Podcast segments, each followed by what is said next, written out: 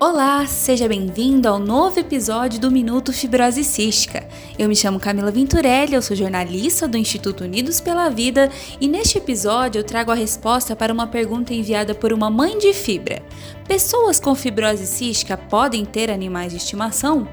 Quem responde é a pneumologista doutora Mônica Firmida. Não há nenhum estudo científico que mostre um risco maior eh, de exacerbação da fibrose cística ou piora do, do quadro por conviver com pets, né, com qualquer tipo de animal doméstico. A primeira dúvida muito comum é para as pessoas que têm alergia, principalmente alergia respiratória. É, as alergias hoje em dia são muito frequentes, né? Tem pessoas que têm rinite, é, que às vezes com contato com animal ou com outras circunstâncias, tem nariz entupido, tem coceira, espirram. É quem tem asma que faz, faz crise mesmo de cansaço e de tosse com determinados fatores.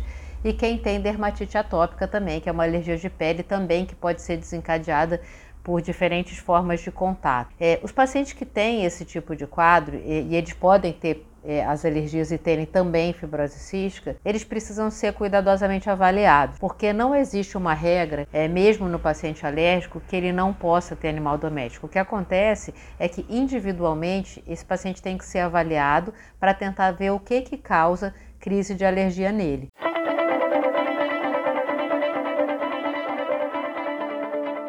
Tem alguma dúvida relacionada à fibrose cística que gostaria que fosse respondida aqui no Minuto Fibrose Cística?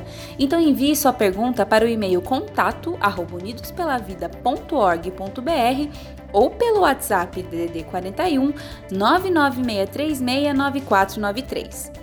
Se você quer continuar acompanhando esse e outros projetos do Instituto Unidos pela Vida, acesse unidospelavida.org.br/doe faça uma doação e ajude a fortalecer o nosso trabalho. Até o próximo episódio!